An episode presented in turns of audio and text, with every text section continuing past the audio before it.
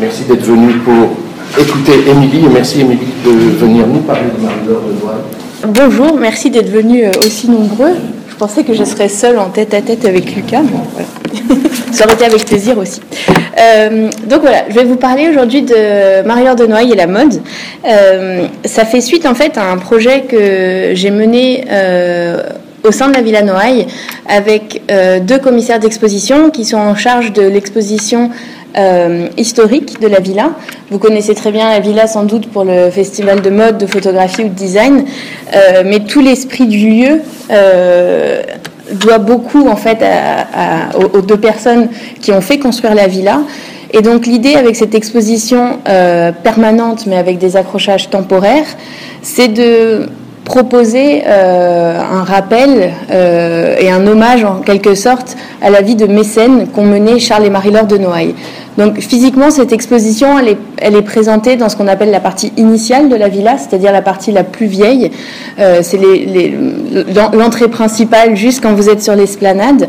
Euh, des pièces comme le salon rose avec le fameux euh, plafond en verre, ou encore la chambre personnelle de monsieur ou de madame. Donc l'idée de cette exposition, qui s'appelle donc Charles et Marie-Laure de Noailles, une vie de mécène, et qui est ouverte depuis quelques années, c'est d'explorer la, la, vie de mécène, comme son titre l'indique, de Charles et Marie-Laure de Noailles. Leur mécénat, il est vraiment, on pourrait dire, multifacette. Il ne s'est pas euh, consacré à une seule forme euh, d'art. Il ne s'est pas uniquement consacré à la peinture, à l'architecture ou à la musique. C'était vraiment quelque chose de, complet. Euh, c'était vraiment un couple de mécènes comme on pourrait l'imaginer dans la grande tradition des mécènes de la Renaissance. voilà, donc c'est une sorte une vie, une œuvre de mécène. Et l'idée, à un moment donné, c'était d'interroger euh, ce, travail-là, euh, cet engagement envers les artistes et envers euh, tous ces grands noms de l'avant-garde, et voir quelle place était laissée à la mode dans tout ça. Donc c'est un projet qui à la base pourrait paraître un peu pas compliqué mais un peu problématique. Euh, la question du, statut artistique de la mode, si elle nous paraît peut-être évident aujourd'hui, elle l'a pas toujours été. Euh, l'idée de soutenir un artiste, euh, un Man Ray ou un Cocteau ou un Salvador Dali par un apport financier pour lui permettre de créer un roman, une pièce, un film, que sais-je, c'est assez évident encore.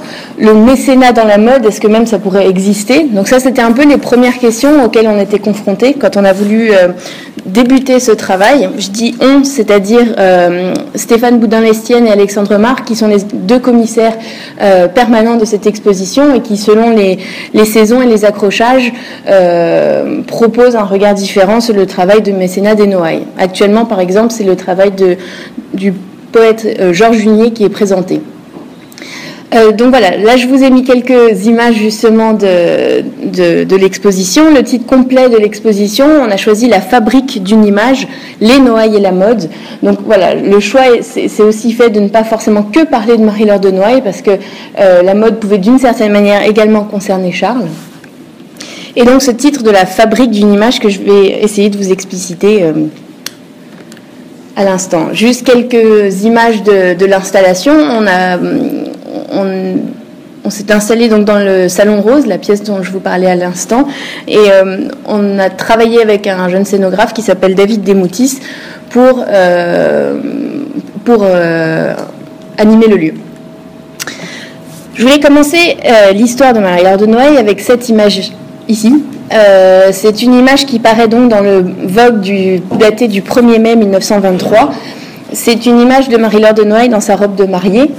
Et ça marque vraiment l'entrée euh, dans le monde euh, de la jeune, euh, de la jeune Marie-Laure. c'est le moment donc où elle épouse Charles de Noailles.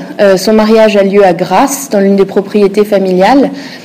Mais cet article dans le Vogue, il est assez symbolique parce qu'il marque le début d'une longue relation entre Marie-Laure de Noailles et le, magazine de mode. à partir de ce moment-là, elle va vraiment rentrer dans les réseaux mondain et j'ai envie de dire modeux, euh, elle va vraiment entrer dans cette galaxie euh, d'icônes de, mode. Euh, et donc voilà, c'est vraiment une date symbolique. c'est la première fois qu'elle paraît dans les pages de Vogue en tant que vicomtesse de Noailles, mais c'est clairement pas la dernière. Alors, qui est Marie-Laure de Noailles euh, bah, Elle a déjà de qui tenir et je voulais commencer aussi avec cette petite citation euh, concernant sa grand-mère, qui est donc la comtesse euh, de Chevigné. Euh, là, j'ai extrait un petit, un petit détail de l'article du Vogue où il est spécifié qu'il s'agit de la grand-mère de la mariée et je voulais mettre ça en, en parallèle avec une citation de, de Paul Morand. Donc, cet ouvrage que vous connaissez sans doute, L'allure de Chanel, écrit par Paul Morand. C'est quand Chanel et Paul Morand se sont retrouvés en Suisse après la Seconde Guerre mondiale.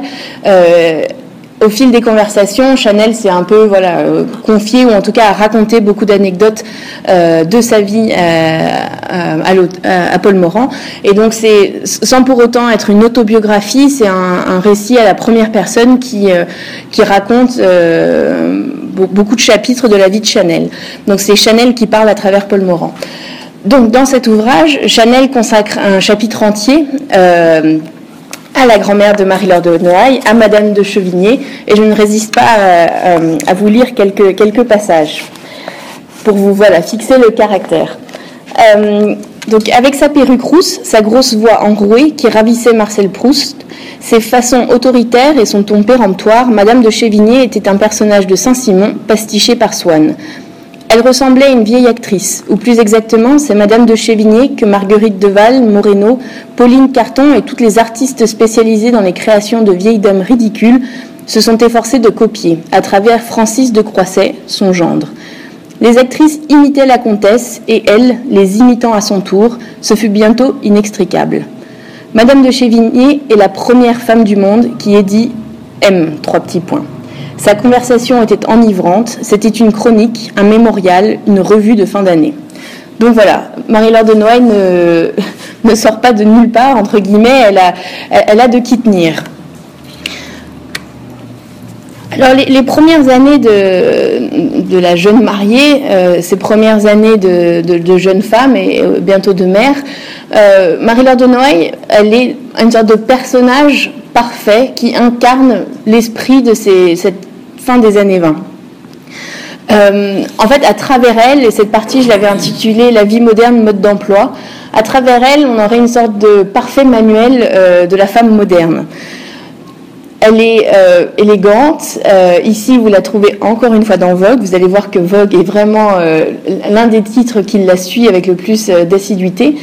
Vous la voyez ici assise dans un parfait petit ensemble de Chanel, euh, une robe fluide et un manteau trois quarts. Euh, elle a une broche de Fouquet euh, sur, son, chapeau et elle est, elle est assise devant, chez elle, ce qui est vraisemblablement chez elle, devant un tableau de gris. Donc ça fixe très bien le personnage. on la retrouve, comme j'ai dit, bah, souvent cliente de Chanel. Euh, les descriptions des robes portées euh, euh, sont assez précises. Et ce, qui, ce, transparaît tout de suite, c'est le pouvoir prescripteur en fait de Marie-Laure de Noailles. Et ça, on le voit en se penchant sur les différentes éditions, à la fois du Vogue, mais aussi du Harper's Bazaar. C'est-à-dire que son pouvoir d'influence, en tant que, comme je l'ai dit, figure modèle de la mode moderne et de la vie moderne, bah, ça ne s'arrête pas seulement au cercle du Vogue français. On le retrouve dans le Vogue américain, on le retrouve dans le Vogue anglais, on le retrouve dans le Harper's Bazaar aux États-Unis. Elle est vraiment l'une de ces figures prescriptrices, une sorte de leader euh, dans cette, euh, cette, discipline qui serait celle de la, de la vie élégante. Euh, elle est vraiment copiée par-delà les mers et les océans.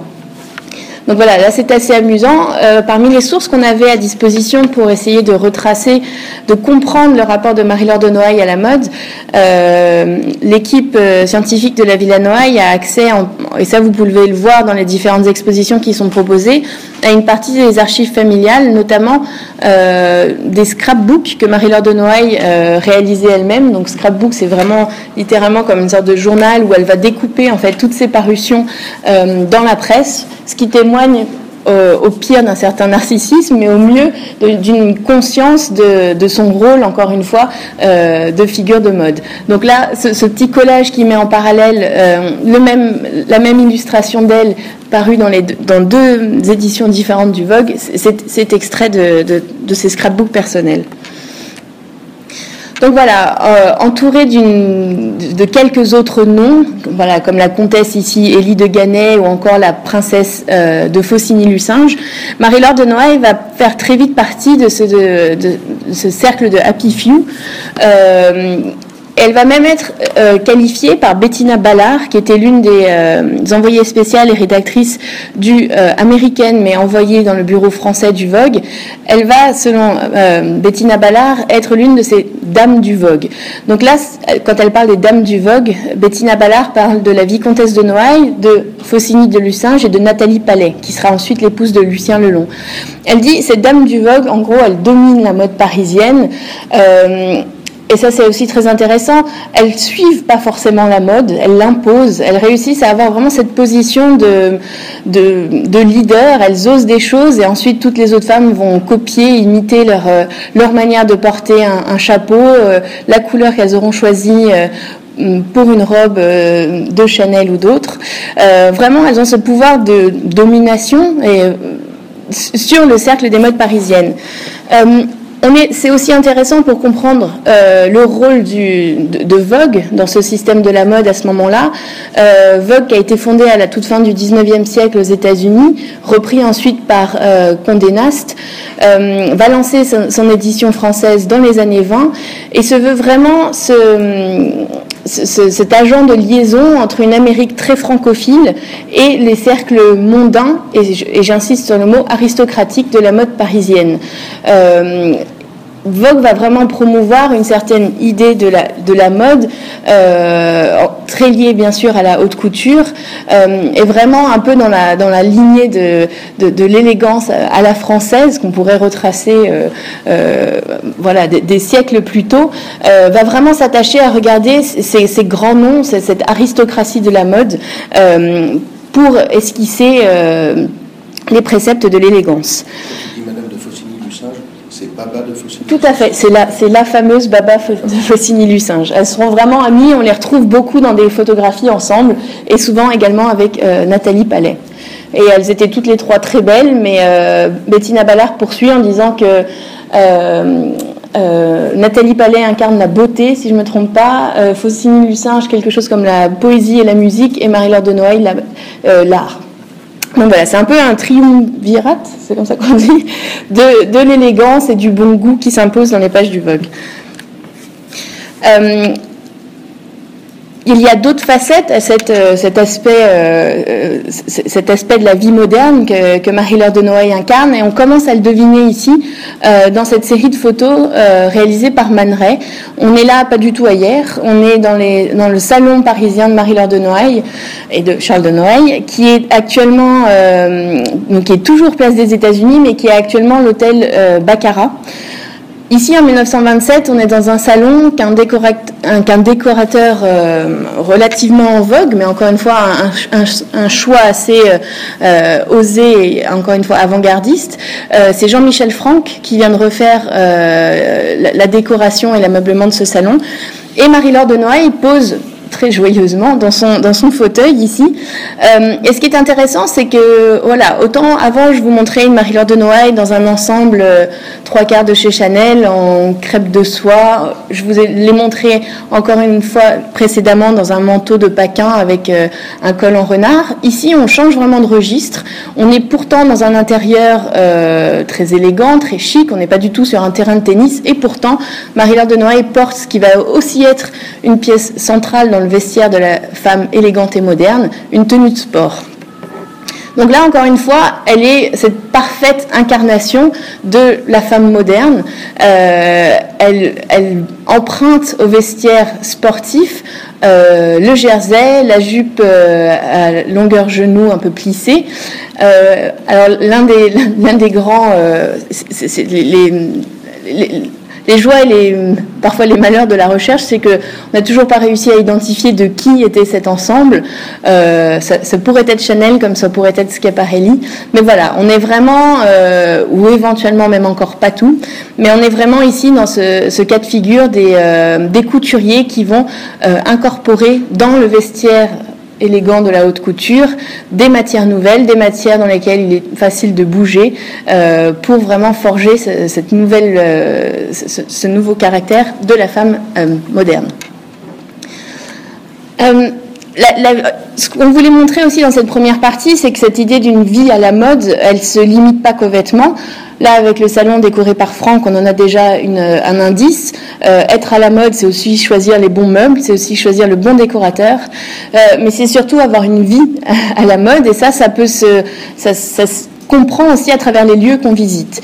Et là, euh, je vous montre justement ce qui participe de cette vie très élégante et très à la mode, c'est le fait justement, et là ça nous ramène vers hier, de passer beaucoup de temps sur la Riviera.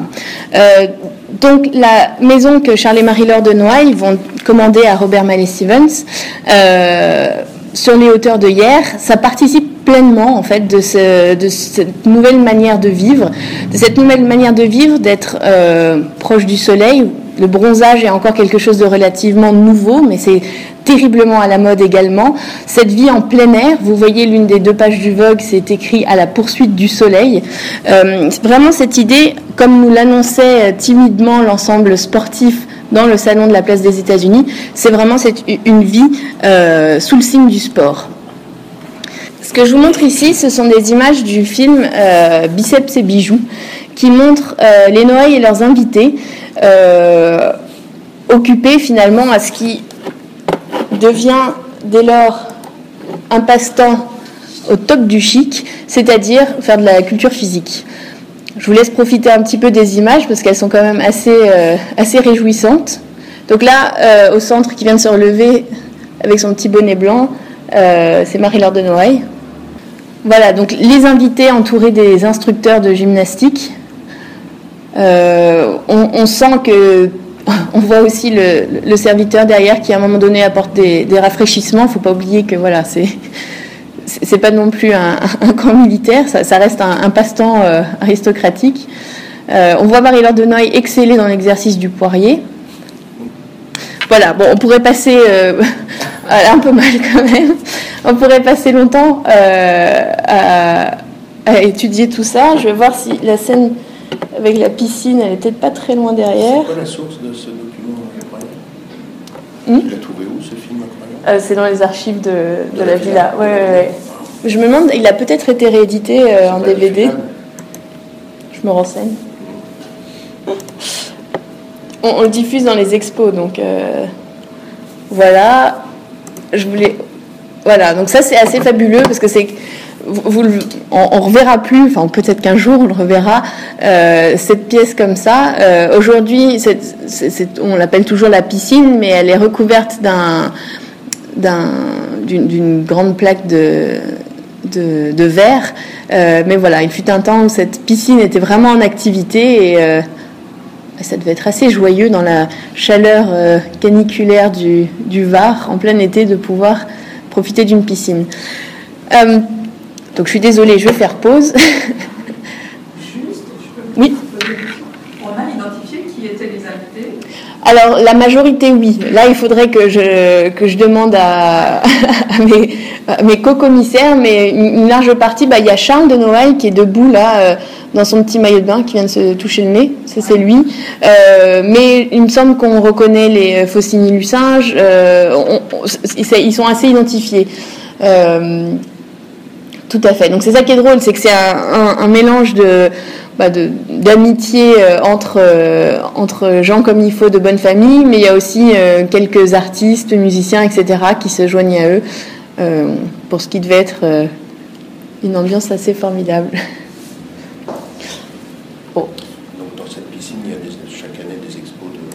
Tout à fait, voilà, c'est l'une des, voilà, l'une des pièces les plus, les plus grandes de la villa encore aujourd'hui, avec des très très grandes baies vitrées, donc c'est un peu toujours le, clou du spectacle, ce qui est présenté dans la piscine.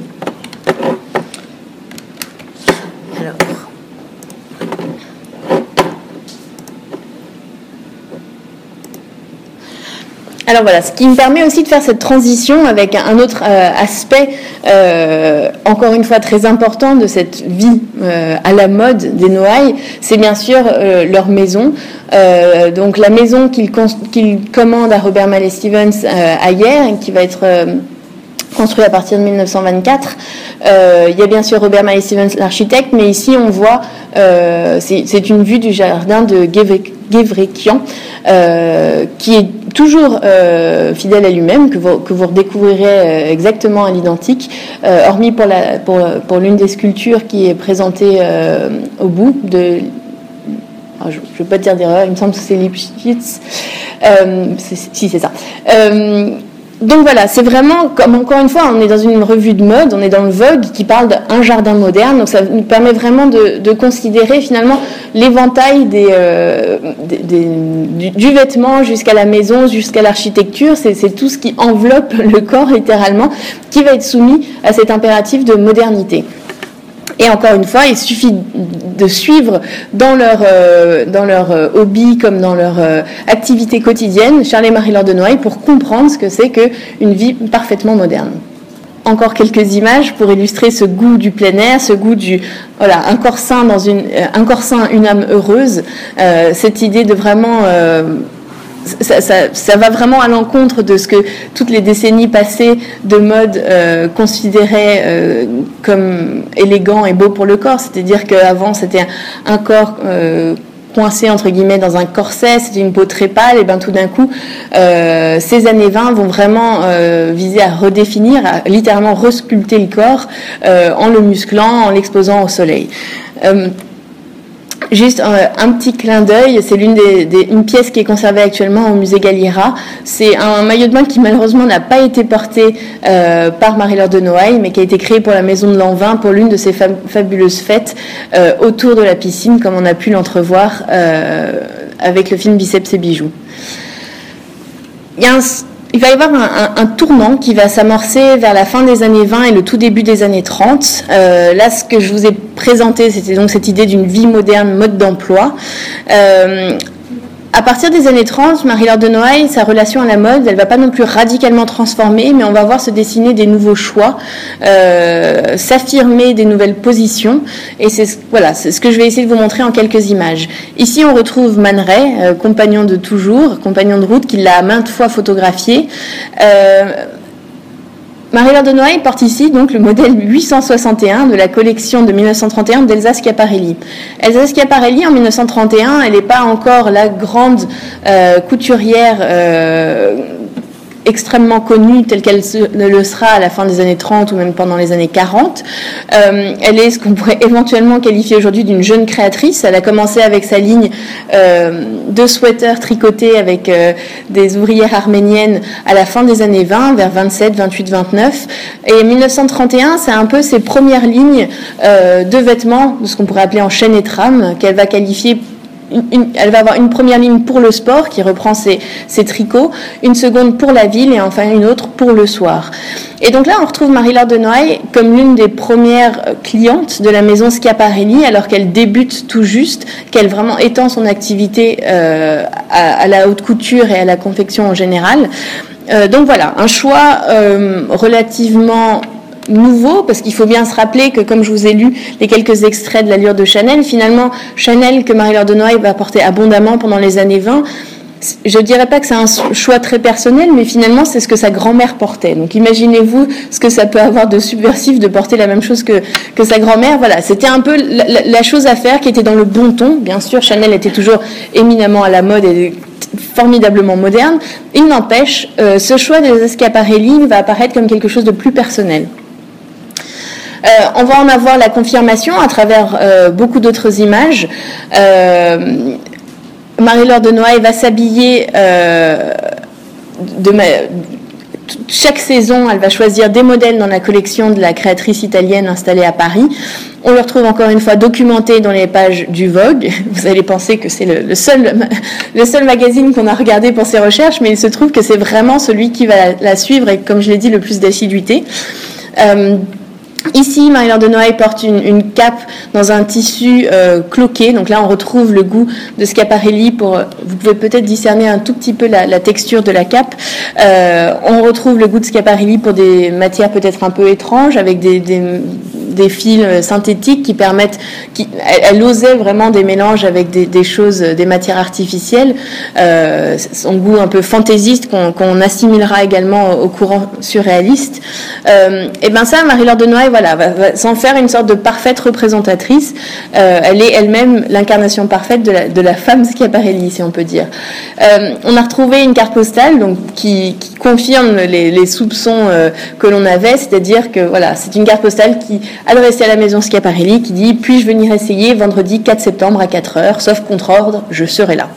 Euh, donc, ça, ça nous permet aussi de prendre conscience de ce, de ce mode de vie de, femmes élégantes. Euh, c'est-à-dire qu'en fait, leur, activité principale dans la journée, euh, ou en tout cas une grande partie de leur, journée, était occupée à faire ces différents essayages, que ce soit chez Schiaparelli, chez un embauché, chez une, une Jeanne Lanvin, etc. la haute couture, c'est quand même une manière de produire des vêtements sur mesure. Donc, c'est nombreuses séances d'essayage, surtout si vous achetez plusieurs modèles, euh, ça prend du temps. Alors ça c'est une autre, euh, c'est une autre euh, image très emblématique de ce moment-là. On est ici en 1938 et on pourrait, c'est une, une image assez formidable à lire dans le contexte de l'histoire de la mode parce que voilà, ne serait-ce que quelques décennies plus tôt, ne serait-ce qu'en 1910, euh, cette réunion elle aurait été complètement impossible. Euh, autour de la table, vous discernez bien sûr Marie-Laure de Noailles qui trône fièrement au milieu. Euh, à côté d'elle, vous voyez un Igor Stravinsky qui a l'air un peu au bout du rouleau, mais en même temps, il est à côté de sa femme et à côté de sa supposée amante Gabrielle Chanel. Peut-être ça explique certaines crispations. On retrouve également Sergi Farr et Jacques Février. ce qui est un très intéressant avec cette image, c'est que euh, donc on est la première d'une euh, la, du Corsaire, donc présenté au théâtre de l'Athénée. Euh, ce qui est très intéressant, c'est que Gabriel Chanel, qui aurait été considéré il y a encore peut-être 10, 20, 30 ans sûrement, comme une simple fournisseur, est attablé euh, à la même table avec tous ces grands esprits de la modernité. Euh, donc c'est assez symbolique en fait. Ça montre que en 1938, une couturière peut être reçue dans le monde. Elle est reçue euh, par-delà son seul statut de couturière, à cette, époque-là, Chanel était également une mécène très active, que ce soit dans les ballets russes, mais encore son soutien à une, grande autre variété d'artistes est, vraiment reconnu. Donc elle prend place euh, entre un chorégraphe, une vicomtesse et un compositeur euh, à ce dîner. Et voilà. Ce qui nous a paru intéressant, c'était de montrer comment en fait Marie-Laure de Noël participait pleinement à ce mélange des genres. Euh, et c'est là où en fait on retrouverait presque cette idée d'un mécénat appliqué à la mode. C'est que par son goût personnel, par ses connivences avec certaines, certains créateurs ou créatrices, elle va les intégrer dans son cercle, son cercle composé d'artistes, de musiciens, de peintres, etc. Donc d'une certaine manière, c'est euh, ce que Charles Frédéric Worth, l'inventeur de la haute couture au milieu du 19e, clamait, de dire nous sommes des artistes des modes, nous sommes des artistes au même titre que, que d'autres formes de beaux-arts. Et bien finalement, c'est réalisé maintenant, en 1938.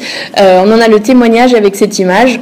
Enfin, un créateur de mode est reconnu et considéré euh, avec les mêmes égards finalement euh, que, que d'autres artistes. Alors bien sûr, et c'est là où on comprend aussi toute la définition de la mode et toute cette contradiction entre parfois contradiction entre art et commerce. Bien sûr, Gabrielle Chanel est attablée ici, comme je vous l'ai dit, pas juste parce qu'elle a inventé des silhouettes totalement en phase avec son époque, qui pouvait peut-être résonner, entre guillemets, euh, avec les créations de ses contemporains, quelque chose sur lequel la marque Chanel aime beaucoup communiquer, euh, mais c'est bien sûr aussi pour son poids financier. Toujours est-il que voilà, ça place la mode, les créateurs de mode, dans cette galaxie euh, artistique extrêmement active dans cette fin des années 30. Pour poursuivre un peu sur cet exemple, sur cet exemple de cette idée d'un mélange des genres, des Noailles comme figure de passeurs qui vont favoriser des échanges entre différents artistes. On a ici euh, la présence de Charles et Marie-Laure de Noailles euh, sur le tournage d'un film, celui de Le sang d'un poète de Jean Cocteau. Euh, il se trouve que les vêtements sont des vêtements de, Chanel qui ont été prêtés pour le tournage du film film soutenu également par les Noailles. Donc encore une fois, on voit tous ces, esprits créatifs réunis euh, grâce encore une fois euh, à, ce rôle euh, central joué par les Noailles. Donc là se, construit en fait une certaine image de la vicomtesse de Noailles. comme je vous l'ai dit, vous commencez à le comprendre, elle est abondamment citée photographiée, présente dans les pages du Vogue. Euh, son nom fait couler beaucoup d'encre. C'est vraiment un nom qu'on va aller chercher pour comprendre comment il faut s'habiller, qu'est-ce qu'il faut faire, à quoi ma maison devrait ressembler, comment je devrais euh, arranger mon boudoir, etc. Et là, on comprend vraiment que Marie-Laure de Noailles, a la conscience en fait du pouvoir de son image. Elle a conscience du pouvoir de son image parce que, à travers l'attention que lui confère finalement sa petite célébrité dans le monde de la mode, euh, elle a, euh, elle a l'attention d'un certain public et elle va pouvoir euh, bah, affirmer des choix, des choix qui vont être scrutés, euh, analysés et sans doute imités. Donc vraiment, cette construction d'une image, là je trouve qu'elle est parfaitement représentée. On est vraiment dans une sorte de mise en abîme parfaite. Euh, c'est une page euh, découpée par Marie-Laure de Noailles, collée dans l'un de ses scrapbooks. Elle a écrit elle-même, on voit sa petite écriture là en bas, Vogue anglais, Vogue français, Vogue américain. Donc elle est assez fière encore une fois de montrer que ce portrait par Onigen Uene euh, est paru dans les trois éditions de, du magazine. La mise en abîme, euh, c'est le photographe euh, Onigen Uene. Ah, ah, oui, ah oui, d'accord. Toujours imprononçable, je ne sais jamais trop, mais je pense que Onigen Uene, c'est la, prononciation acceptée. Euh, elle pose ici donc en robe main bauchée devant un portrait que Christian Bérard a fait d'elle et de, l'une de ses deux filles. Donc voilà, c'est un peu comme la vache qui rit, hein, mais voilà, on est vraiment dans une image d'une autre image derrière un tableau. Euh, donc voilà, je pense que ça, ça, concentre complètement cette, question de la reproductibilité, la diffusion de cette image et de son influence euh, par-delà donc les frontières. Oups, mauvais ordinateur. Donc voilà, je vous ai remis ici le, fameux euh, portrait par Christian Bérard. En face, ce qui est assez amusant, et ça permet de comprendre à quel point elle est dessinée, peinte, photographiée, euh, un croquis de Christian Bérard qui cette fois apparaît dans le Harper's Bazaar. Vous voyez, je ne parle pas que de Vogue, même si c'est le, titre euh, qui domine ce corpus. Croqué par Christian Bérard, euh, Marie-Laure de Noailles porte une robe de Lanvin. On a réussi à retrouver dans les archives Lanvin de quel modèle il s'agissait. Euh, elle a une toque rouge de Suzy. Et ce qui est assez intéressant, c'est qu'elle porte, elle a décidé de mettre sur cette toque une euh, broche en diamant de Chanel que Charles de Noailles lui a offert.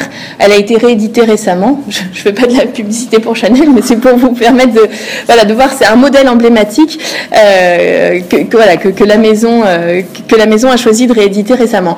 Ce qui est intéressant, c'est que c'était une broche, euh, on la retrouve portée euh, par Marie-Laure de manière très différente. Une fois, elle la met sur son chapeau, une fois, elle la met sur son épaule, une fois, bien sûr, sur son corsage.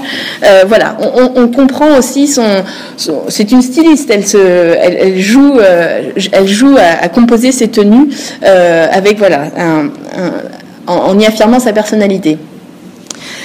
Avec le temps qu'il me reste, je voulais vous parler d'une troisième partie. Donc voilà, c'est un peu euh, chronologique. Un premier moment, les années 20, où vraiment elle va comme je l'ai dit, incarner ce mode de vie et cette mode moderne. Un second temps, les années 30, où par le choix de certains nouveaux couturiers, comme Elsa Schiaparelli euh, principalement, qui elle aussi a des connivences très euh, marquées et remarquées avec euh, les cercles artistiques et avant-gardistes parisiens, notamment celui du surréalisme. Marie-Laure de Noailles va jouer un peu ce jeu de, de passeur, de, de catalyseur en fait d'échange entre différentes formes de création. La mode va s'intégrer pleinement dans dans ce jeu-là, dans ce dialogue-là, notamment par rapport à son, le pouvoir de son image, le fait qu'elle puisse euh, demander par exemple à Chanel de, sans doute avec Jean Cocteau, prêter des robes pour le tournage d'un sang d'un poète. On a vraiment tout, ce mélange de, voilà, de, cinéma, de mode, de poésie, euh, de littérature. Tout cela est vraiment euh, pleinement mélangés un troisième moment, ça va être celui qui euh, s'ouvre euh, juste après la Seconde Guerre mondiale. Euh, bien sûr, Marie-Laure de est un peu plus âgée, elle n'a plus peut-être la silhouette athlétique et fine des années 20, c'est normal. Elle a eu deux enfants et elle a bientôt une cinquantaine d'années.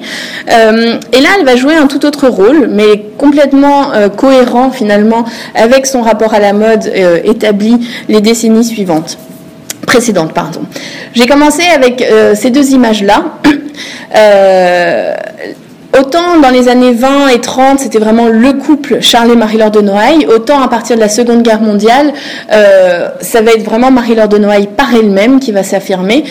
Euh, on la voit ici euh, déguisée en Louis XIV pour le bal des rois et reines. Et là, ça nous permet de saisir, j'aurais pu mettre beaucoup d'autres images si on avait beaucoup plus de temps, euh, la, multitude des balles et des fêtes qui sont organisées dans ce Paris mondain de l'après-guerre.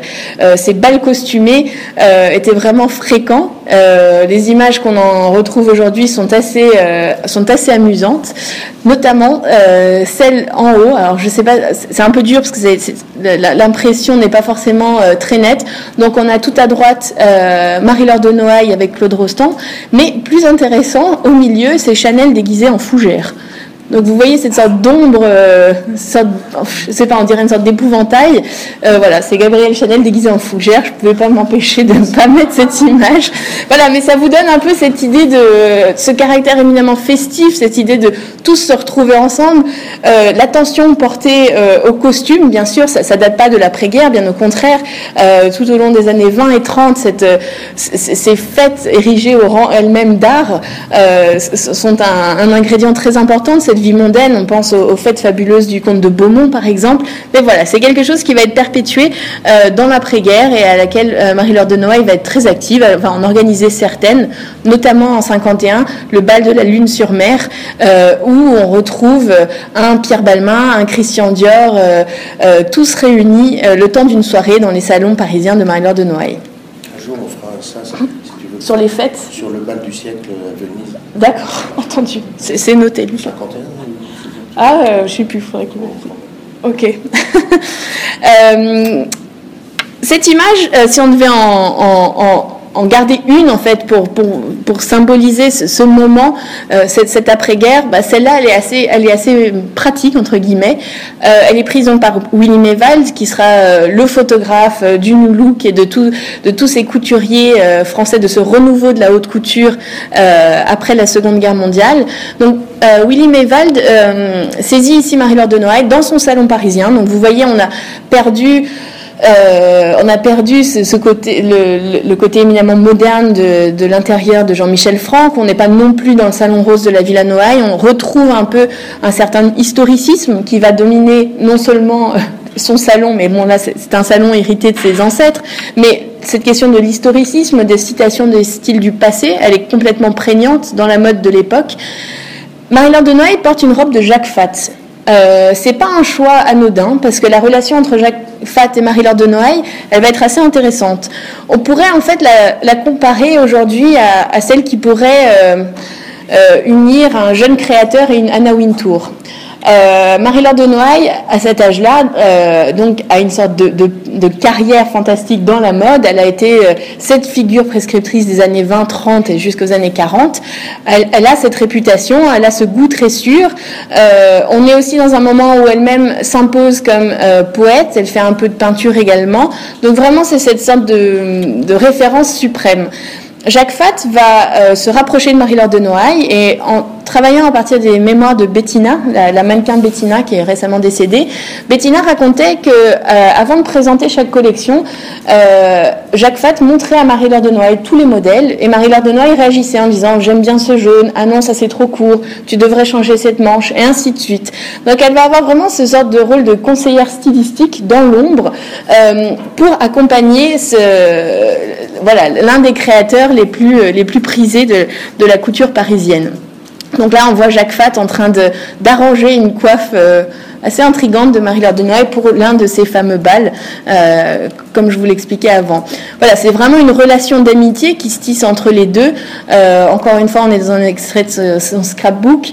donc on est à la campagne chez Fat en juillet 49. On voit une autre petite coupure de presse où on voit Jacques Fat qui fait un gentil bisou à Marie-Laure de Noailles. Jacques Fat est un exemple, il y en a d'autres, euh, où là vraiment Marie-Laure de Noailles, elle va plus elle-même en tant que mannequin ou en tant qu'incarnation de la mode euh, servir ce champ de création, elle va presque être un peu plus pygmalion, tirer les ficelles par derrière, donc elle accompagne créativement, si on peut dire, Jacques Fat, mais il y a une autre personne qui fait partie de son cercle de proches, qui a un nom qui est peut-être un peu moins connu aujourd'hui, euh, pourtant c'est un, une personne assez incontournable pour la mode des années 50, c'est Antonio Canovas del Castillo, c'est un Espagnol qui est arrivé euh, à Paris euh, avec euh, avec la guerre civile espagnole, donc il y est depuis, la fin des années 30 à peu près. il va travailler d'abord chez Paquin, ensuite chez, il va avoir un, petit épisode américain, mais quand il va revenir à Paris, pendant la guerre, il va être mis, donc là c'est une pure hypothèse de, de, recherche, mais euh, il va finir en fait par euh, récupérer la direction artistique de la maison Lanvin. Donc souvent, si vous trouvez des, robes vintage de Lanvin, on retrouve pour toute la durée des années 50 jusqu'aux années 60, la marque s'appelait même Lanvin Castillo. Euh, il se trouve que Marie-Blanche de Polignac est une proche des Noailles.